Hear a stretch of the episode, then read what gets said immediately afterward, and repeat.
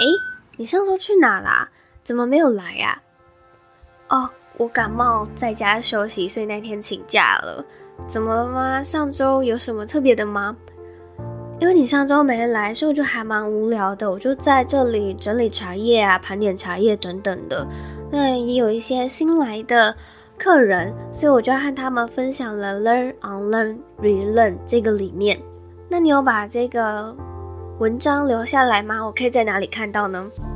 有啊，当然我有放在我的 Podcast 节目或者是我的官网上面，我都有保存文字稿啊、音频等等的。你可以到网站网址上面搜寻 j o y c e h s h 点 c o，看到第五十一集那边我有存放上周分享的文字稿，或者是你也可以到 Apple Podcast、Spotify、Google Podcast 上面去搜寻一则茶室，收听第五十一集就可以回顾喽。好，那我今天下班的时候就回去收听。哎，那你今天想要分享什么故事给我啊？哇塞，你现在还要问我想要分享什么故事给你呀？嗯，让我想想，你等我一下哦，先帮你泡个茶。嗯，最近我是有认识一个环游世界一百八十天的人啦，你想听听看吗？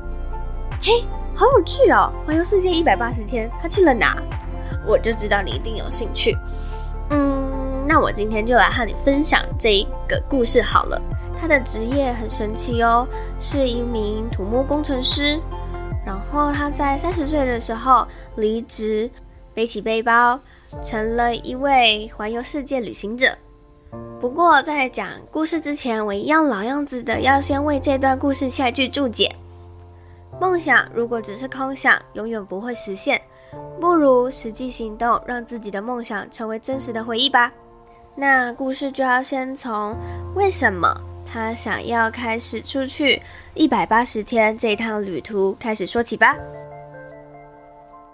很开心今天邀请到环游世界一百八十天，不是八十天哦，你们没有听错，是环游一百八十天的达叔来和我们分享他去年一整年离职然后出国玩的故事。那我觉得他的故事很有趣，而且我们认识的一个经过也非常有趣。达叔，你要不要？分享一下我们两个认识的过程。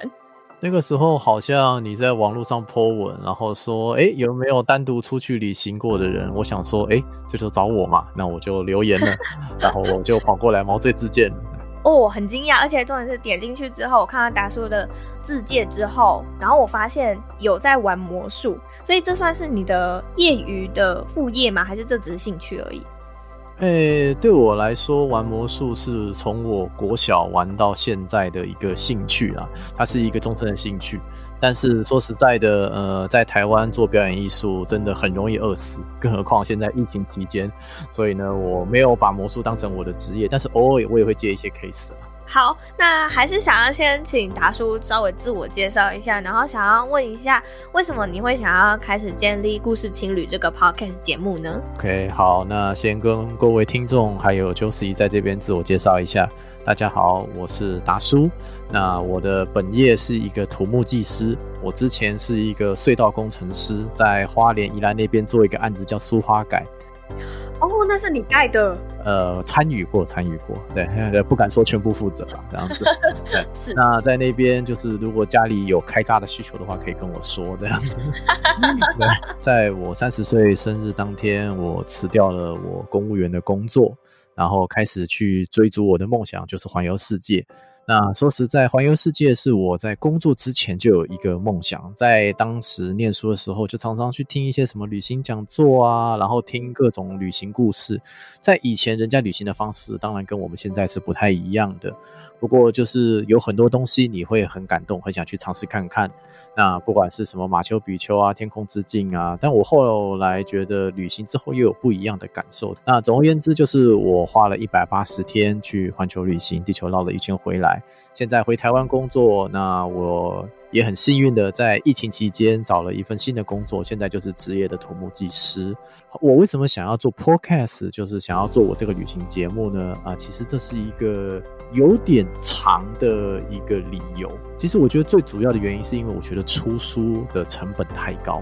好，那个其实在我旅行过程中，当然你有很多空闲的时间嘛，而且我又是一个很爱拍照的人，所以我的日记加上照片。接下来问题来了，也要用什么形式，用什么媒介，让听众可以知道这一串故事？因为我觉得我想要把我的故事分享给其他的人，就像我之前听人家旅行讲座一样，让大家更有勇气找回自信这样子。所以说，接下来当然第一个想到的就是出书嘛，出版社也有来找我谈。那最后我算了一下，你忙了半年，不管弄排版啊，然后编撰啊、校稿啊，然后这边印刷这些事情，可能忙了半年，最后要出书，好不容易上架了。一本书，你觉得利润现在多少？说实在的，那个利润你可能忙了半年才几万块而已。就是我觉得这年头大家对于文字其实没有办法长时间阅读啦，毕竟大家生活是很零碎的，所以变成是说大家可能要用别的形式来听我讲故事，可能比较好。这个时候就有朋友跑过来跟我说：“诶，你要不要来做 YouTube？” 然后做 YouTube 嘛，那 Josie 这边也做过嘛，对不对？不管是计划嘛、内容剪辑、编稿，然后剪接、后置这些阿萨布鲁，最后上架还要经营，还要担心会黄标，有的没的这些事情，我做了两支我就放弃了，因为那个时间成本太不符合了啦。那说实在的，我觉得做这些节目的时间成本真的很高，都只能算是说我自己基于兴趣牺牲掉我自己的时间。讲我自己的故事，甚至讲我朋友的故事，这些故事当然有它的价值，但是你要靠这些故事来获利，我觉得这是一个相当难的一件事情。后来我就看到 Podcast，哎，那我来做做看好了，所以就买麦克风嘛，然后开始做后置啊、剪辑啊，网络上摸一摸，花了大概三个礼拜时间上架第一支，音质当然惨不忍睹。不过 anyway，总而言之，有了第一支，后面就慢慢做。现在 Podcast 大概已经做了二十八支左右了。啊，其实我也蛮开心的。当然，大家想要冲点阅率嘛，让自己最起码有一点成就感，之后，诶，我的故事有被大家听到。但是你点阅率要高，其实势必的你要符合观众的期待。那我觉得有一个很重要的点就是听的时间要够长，因为听 Podcast 如果你听十分钟的话，观听众还要在那边拼命点别的节目，太麻烦了。所以我觉得我会想要把我的节目至少拉长到三四十分钟以上。你要能够把一个这么多内容串在一起，串成一个三四十分钟的节目的话，你势必要写稿。那我写稿其实蛮花时间的，因为我中间还会要查证一些历史啊，还有一些数据的东西，所以变成是说我后来内容创作过程之间，我可能就塞一些访谈节目，避免说啊这个节目怎么都没在跟，到底有没有在做那样子。对，所以就变成我们现在知道我故事青旅这个节目。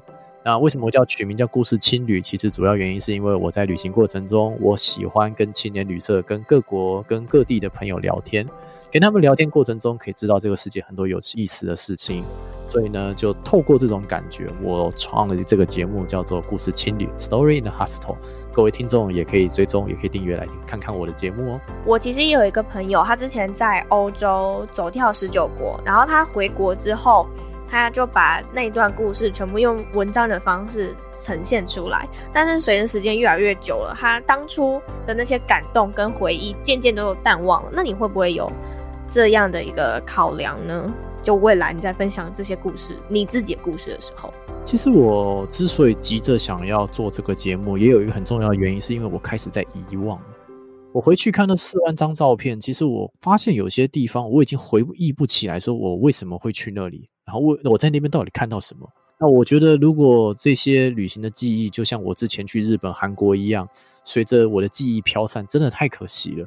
毕竟过程中那是一个你生命中很做自己的一段经历，所以我觉得要想办法用任何方式把它记录起来。我之前在旅行过程中习惯用录音的方式来录那个。我自己的日记，后来再用稿子把它慢慢打出来，想办法把这一套节目给录起来。我觉得这种感觉可能会让听众有更好的享受吧。自己旅行完回到台湾，因为可能又你又要回归现实了嘛，很多事情就又又充斥到你的脑海里面。虽然你可能不想要回来工作或面对现实，你想要再继续回味那些回忆，但是终究回忆还是会慢慢的遗忘掉。就像可可夜总会讲的嘛，最可怕的不是死亡，而是被遗忘，对不对？对啊、哦，那句话真的是我好喜欢看这部电影。哦，墨西哥的故事也蛮有趣的。真的？那你当初为什么会想要环游世界呢？你的动机是什么呢？其实我觉得每个人环游世界理由都不一样，我也不觉得说我的理由有多高大上，就是想看看这个世界。但是环游旅行也有很多种方式啦。我自己的旅行其实比较偏人文历史研究吧，所以我想要知道各个地的文化，还有他们生活的方式。那些景点其实到后面我都觉得算是穿插的，而且我觉得我在过程中也有看到别人在旅行，那也会问他们说为什么出来旅行嘛。我听到一个比较扯淡的理由，你听听看，就是这个人背着一只猫旅行，他的大包包，然后背包上面背着一只猫，那是他的猫。嗯然后问他说为什么出来旅行？他说哦，因为我这只猫有一天趴在地球仪上面。然后呢，我问他说你是不是想去旅行？然后这只猫点点头，然后他就把这只猫带出去旅行了。我在想说他到底怎么那只猫怎么过海关的？他是他是哪一国人？呃，我记得是比利时人吧。哎，我在南美都碰到他哦，所以他至少做了。来到大西洋的飞机哦，这个理由很棒啊，我觉得很棒，就很特别嘛。你看你回来了，你永远都记得 有这只猫。对，我觉得其实旅行不一定真的要有什么理由啦，什么失，我也听过什么失恋啊，因为一本书，因为一部电影，其实我觉得都没有关系。重点是说你愿意去做这件事，而且你真的做了。其实环游世界，我相信都是很多人很多人的梦想，但是大家都觉得说这是总有一天要去完成的事情，好像这个总有一天都不会到来，所以这就想要问问看达叔，你在行前你有做一些存钱的准备吗？因为就我我自己如果要去出国旅行的话，我可能会至少要存个一百万吧。然后让自己给自己一年的时间，就花这一百万，慢慢的花，然后就走访世界各地，也不一定就是要一百八十天，就是给自己一年，那至少要存到个一百万，我才敢出门。那你出发前，你有做这样的准备吗？当然，存钱是必要的啦，毕竟出国你还是要有钱才能出门嘛。但是过程中重点是说，你想要体验什么东西，然后这又回归一个问题，就是你人生的下限在哪里？就是说，我第一这个国家，我扣掉新加坡转机不算，就是呃，我第一个去的国家是印度，然后我去印度之后，我人生的下限无限下修，真的，真的，就是你以为很糟了吗？没想到还可以更糟，就是在印度你。就是在国外旅行，你有的时候，比方说啊，不小心迷路啊，坐错车啊，坐错方向啊，这种这种阿萨布鲁的问题嘛，一天碰到三四个也算正常嘛，对不对？那个是一个体验，那是一个那还 OK 嘛。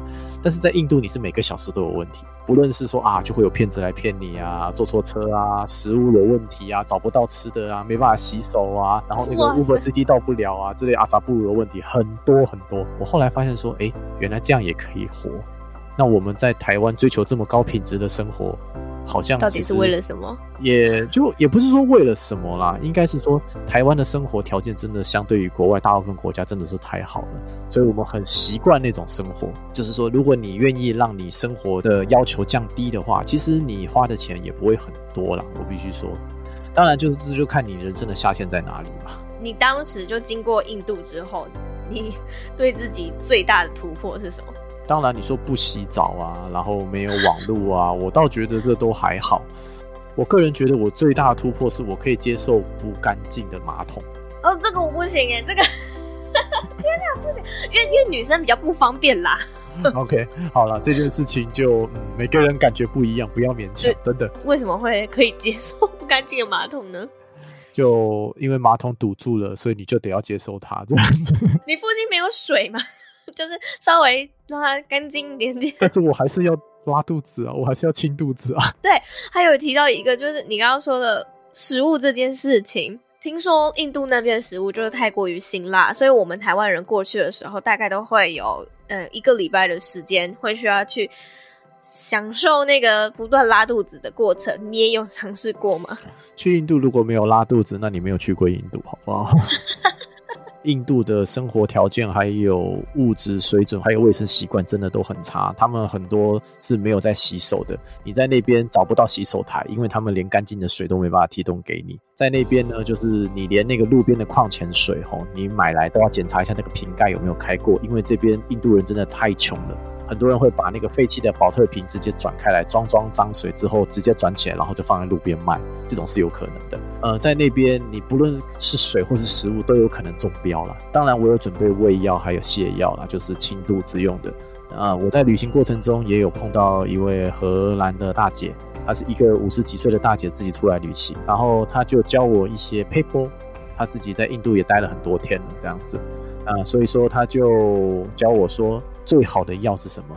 就是如果你真的什么胃药、泻药都没准备的话，香蕉配可乐，全世界都买得到。就是可乐其实本身是高密度的糖浆。然后香蕉的话，就是让你的肠胃比较能够让肠胃蠕动比较快一点，这样子清你的肠胃会比较快，能够结束那个不停的腹泻的过程啊。当然，这就是一个没有科学根据的偏方啦，就听听看这样子。所以，印度是一个很有趣的国家，如果有机会的话，可以挑战一下自己人生的下限。但是，我觉得就是你觉得人生已经很糟的话，你去了印度之后，你会发现人生可以更糟。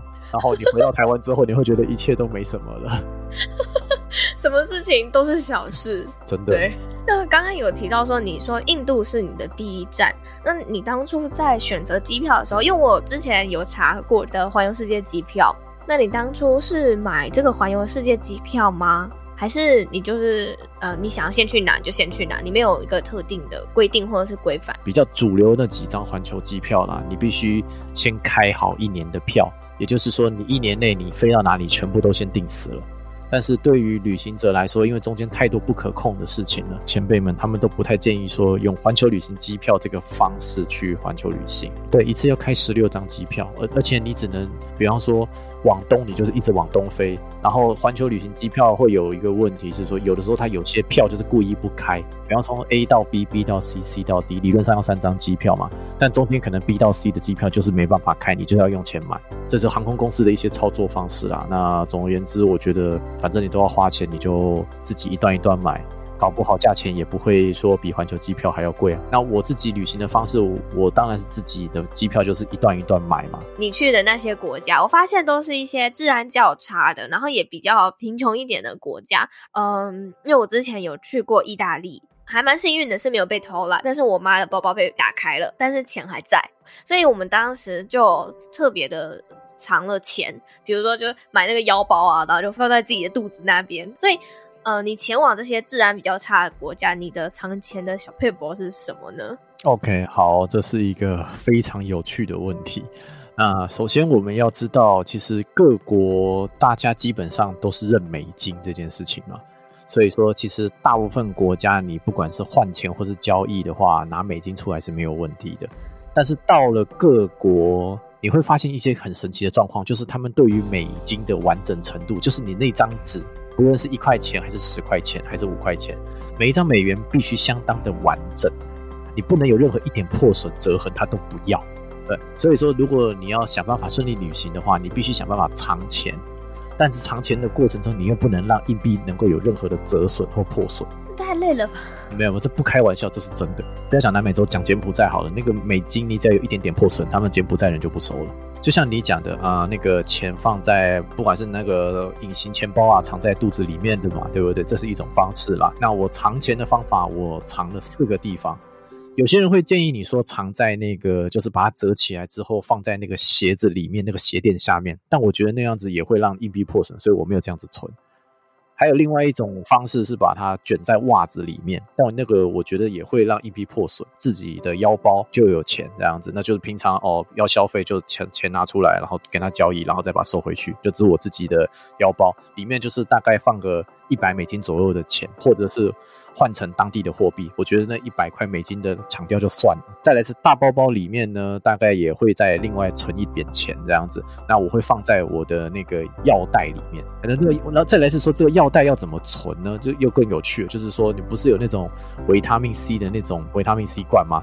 我先把维他命 C 全部倒出来，然后把钱卷起来。整整齐齐的塞到维他命 C 罐里面，然后再放两颗维他命 C 上去，然后盖起来。哦，好聪明哦！这样子钱不会折损，而且人家看到，哎、欸，就是维他命 C 罐嘛。第三个地方是我放护照的地方，因为我觉得再怎么样，你护照里就是真的有要逃命，火灾了怎么样，最起码就护照这边抓起来就就跑了。当然，这个护照的大小，那个包包就要配合那个纸钞的那个大小啦。毕竟长途旅行中你会有很多文件，你会有很多东西需要存档。所以说我有特别买一个 A4 的那个夹子，那个夹子里面就是那个塑胶膜，然后里面放各种不管是什么财产证明啊，护照啊、签证啊，反正阿萨布鲁的全部都堆在里那个所有档案夹。我把那个剩下来需要藏的钱呢，就是拿那个白色的信封袋。全部放在里面之后，把它丢在那个资料夹里面，两张 A4 纸的中间。啊，你真你真的要翻，好，你就翻嘛，里面看起来就是档案嘛，你们不知道里面有一个信封袋这样子。聪明哎，对，这是我藏钱的一些技巧啦。那网络上有另外一篇，我觉得讲的也不错，就是终极钱包的终极防墙术这样子。我觉得那篇文章也不错，呃，分享给各位听众朋友。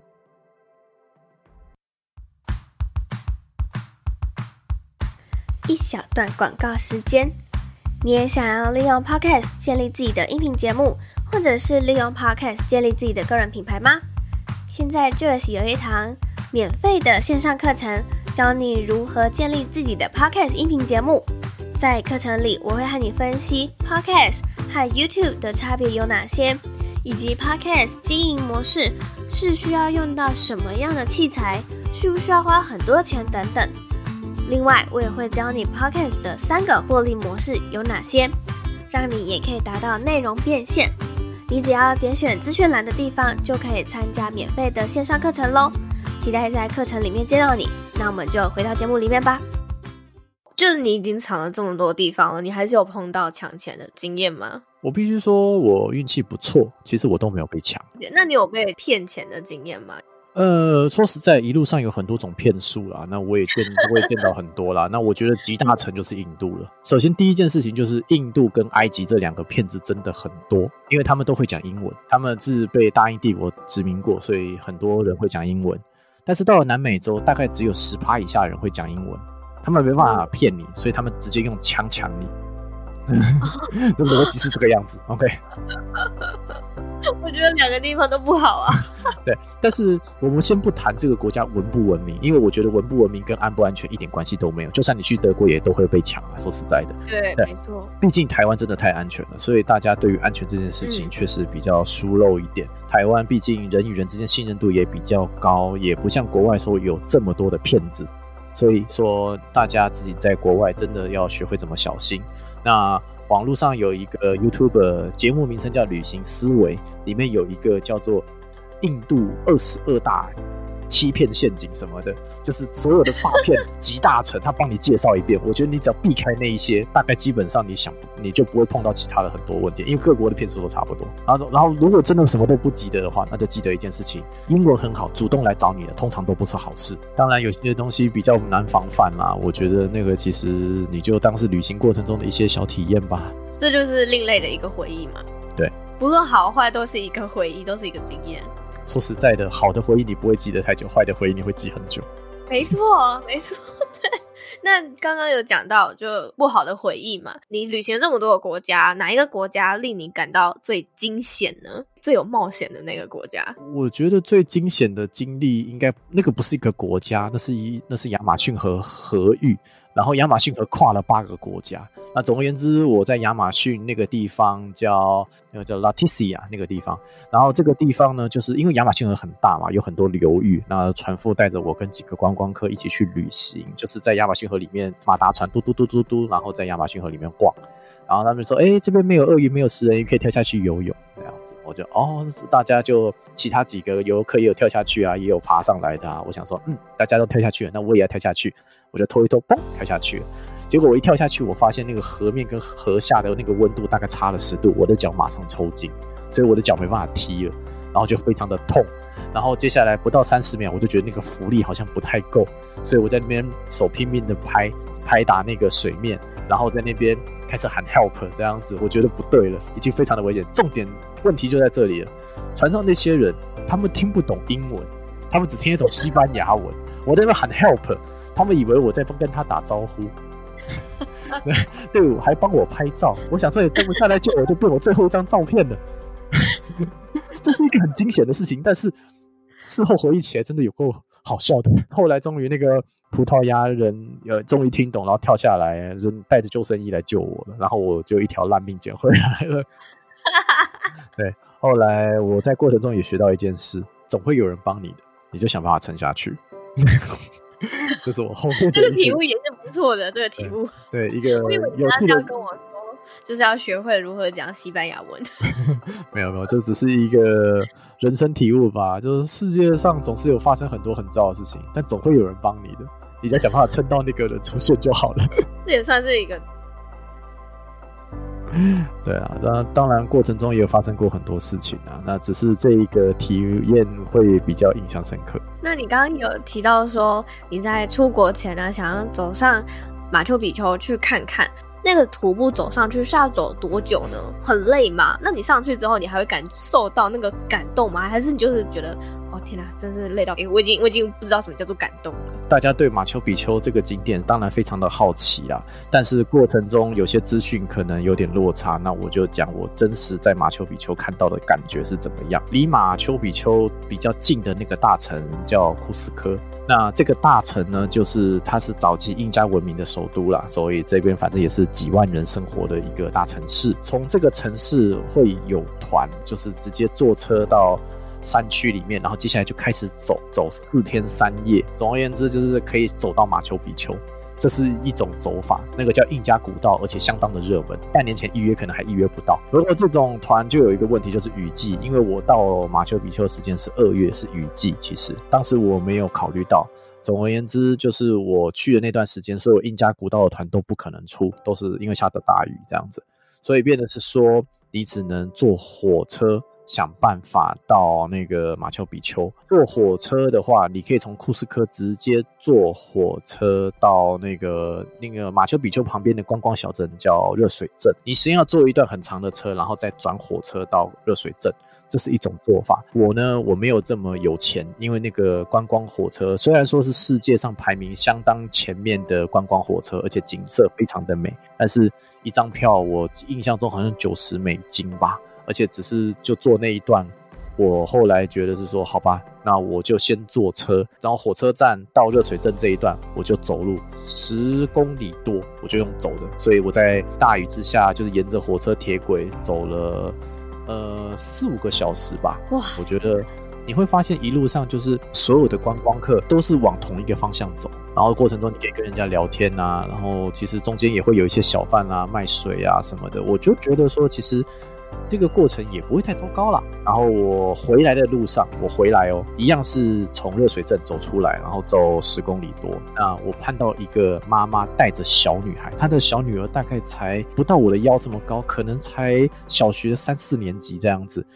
然后接下来她也要走十几公里，我就哇操！如果我妈，如果我妈这样子要我走十几公里，我一定很生气。对，小朋友没有办法啦。那马丘比丘上面漂亮吗？看天气。呃，我运气很好，我去的那一天下着大雨，我回来的那一天也是下着大雨。不过就是我真的上马丘比丘那一当天天气超好。对，所以说马丘比丘我有拍到我觉得很美的照片。还蛮好奇的，是想要问达叔说，你出国几天之后你就开始想家了呢？前辈会给你一些建议嘛？第一次想家大概是第一个月，接下来是两个月以后，也就是第三个月，再接下来就四个月后，就是以一个指数的方式这样成长。对，然后之后你就会慢慢的习惯在国外的生活。当然，你说在一些重要的节日，你会想家是一定的。比方说除夕夜那一天，嗯，除夕夜那天我真的就是，其实我前面几天有碰到一个台湾朋友，他送了我一碗台湾的泡面，我就在除夕夜那天开了，在智利，好感人哦。我觉得好好感动，这样台湾的味道。你那时候去的时候没有买台湾泡面吗？我我出国没有带食物，没有带台湾的食物。为什么？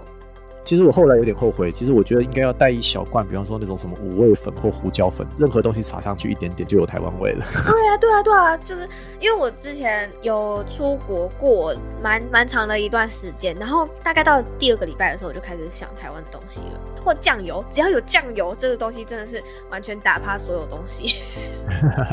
对，这个不健康的东西真的很有台湾味。没错，所以我可能就是你只要给我一碗饭跟一一罐酱油，我什么都 OK，我什么都可以。对啊，因为我当初就是跨年完之后，就是那个时候是在里约热内卢。啊跨年完之后，我跟我朋友，因为因为我在那边有一个台湾朋友这样子，然后他带我逛那个里约热内卢的贫民窟。哦，重点是里面还蛮高级的，就是里面没有像我想象中这么糟糕，里面还有日本的寿司店，不是贫民窟吗？吃下去那一瞬间，我才意识到，原来我已经整整三个月没有吃酱油了。哇，好怀念！天哪，真的！我之前出国的时候，我我给我自己的行囊是维力炸酱面，然后再加酱油，就我我自己自备一小罐酱油。因为那种高重的东西，各国那种机场认定比较不一样，所以我觉得其实多少有点争议啦。但我觉得带胡椒粉应该是一个还不错的选择。反正就是一定要带一点点台湾的东西，就。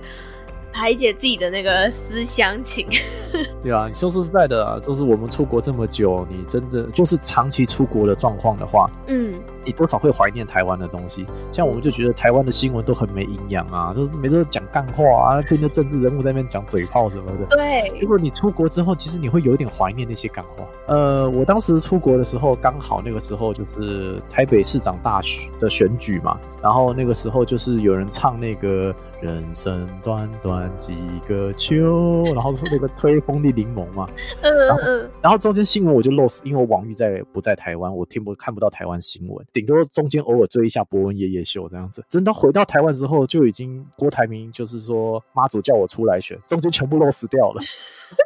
你这个太跳痛了，太跳痛了。对，中间全部 lost 掉了，后来又觉得好像有点可惜。没有没有，就是可惜中间 lost 掉了很多有趣的新闻。我事后回去翻，天哪，怎么那么多有趣的事情我都我都 miss 掉了。最后一个问题是问达叔说，如果也有人想要环游世界，却还没有开始行动，我们先撇除疫情这件事情，现在假设世界是安全的，你会给他们什么样的建议呢？要相信这个世界上百分之九十五都是好人，你会碰到很多很糟糕的事情，没有错。但是你要相信，这个世界上总会有人帮你的。碰到任何问题不要怕，就像是你刚刚说的那个葡萄牙人救你一把。对，我知道这听起来有点像鸡汤的干话，但是我真的回来之后，我真的有这种感觉。这个世界上的人大部分都很善良。那你回来台湾之后，你有明显觉得你自己已经改变了吗？那你认识一些新事物的时候，也会也有比较不一样的想法了吗？我觉得第一件事情就是，我觉得台湾真的是宝岛，台湾好棒。再来是说，台湾人毕竟这么厉害，而且又这么高效率，我们维持让我们这个环境非常的棒。也希望说，就是这个把我们很棒的地方分享给这个世界。以前我都很喜欢讲说，哎。国外可能哪里比较好啊？但是我后来觉得是说，我想要反而想要把台湾的好推广给这个世界，这是我回来之后的一个比较不一样的想法。好，那还是很谢谢达叔今天的分享，跟我分享超多。我知道达叔还有很多很多故事想要分享，然后因为时间的关系，所以可能没有办法一次分享完。如果有听众想要继续听到你更多关于你环游世界一百八十天的故事的话，可以在哪里找到你呢？呃，在 Apple Podcast 上面有我的节目，叫《故事青旅》，青年的青，打进去就可以看到我的节目。那我目前状况是有旅行，就是我自己录我讲旅行的故事，当然还有访谈。像我之前做一个节目，就是有一个小女生她去北韩玩，我觉得这个故事也蛮有意思的。当然有我自己最近是今天我应该会把埃及的节目上上去了，然后之后就接下来会是讲南美洲各国的故事，我会先讲。南美洲就是呃行前通知，就是跟你讲说进南美洲之前要注意什么。南美洲有很多点跟亚洲真的差太多了，所以你必须要先有心理准备，不然的话你很容易受伤。光是信用卡可能不能用这件事情，你可能就会卡死自己。总而言之，呃，我在旅行过程中会分享我的经验，那希望对大家未来如果有机会去旅行的话都很有帮助。过程中也是穿插几些访谈，让大家知道这个世界其实很大。最重要的是，我希望让大家更有勇气找回自信，这是我做节目的初衷。嗯，好，谢谢达叔，谢谢。哎，谢谢 Josie。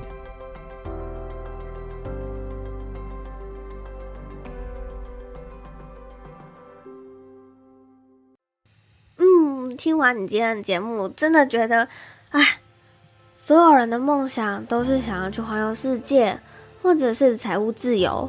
可是，真的有实际出去行动的人，真的是寥寥无几。大家都只是嘴上说说，只是空谈而已。而且，也有很多人都觉得环游世界一定要花很多很多的钱，但其实不是。你看达叔，他环游世界一百八十天，只花了三十几万台币而已。其实真的就是要看你自己想要用哪一种旅行方式来旅行。里面他也有提到很多关于藏钱呐、以及是不是真的要买环球旅行机票这些方式来旅行。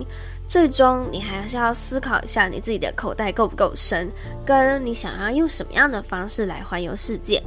但这些都只是后来的事，你有没有勇气去踏出这一步，去实践自己的梦想，把真正自己的梦想化作成实际行动，才是最重要的。没有错，就像 Joyce，其实我自己也想要赶快环游世界，或者是到芬兰去找圣诞老公公一起共度晚餐。可是因为碍于现在疫情的关系，还无法出国。我相信现在困在家里的人都已经闷坏了，只能往台湾的各个离岛去游玩。但我也希望这次的疫情可以赶快结束。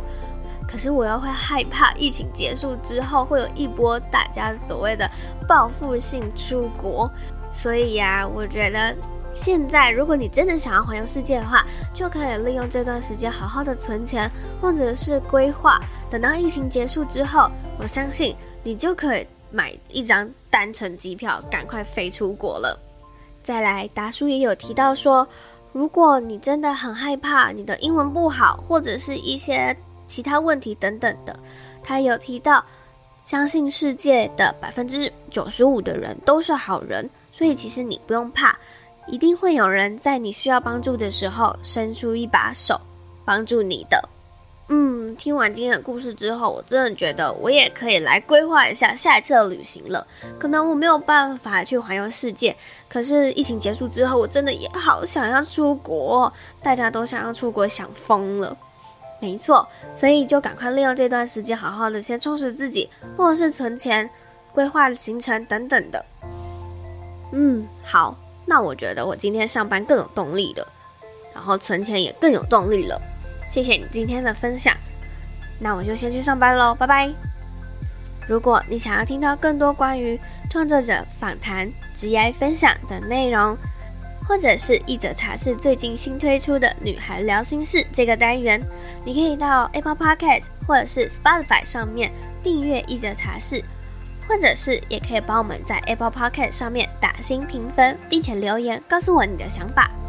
如果你也可以帮我截图这一集，分享到 Instagram 现实动态上，并且 tag 我，让我知道你有在收听，我会超级感谢的。如果你不知道我的 Instagram 账号的话，我的账号和官网的网址一样是 j o y c e h s h 点 c o，或者你也可以直接在 Google 上面搜寻一则茶室，就可以找到我喽。如果你觉得我的内容很好、很棒，有帮助到你的话，你也可以用行动支持我，在资讯栏的地方点击赞助连接，请我喝杯茶，让我可以持续在这里每周三早上八点为你讲一则好故事。那我们就下周三见喽，拜拜。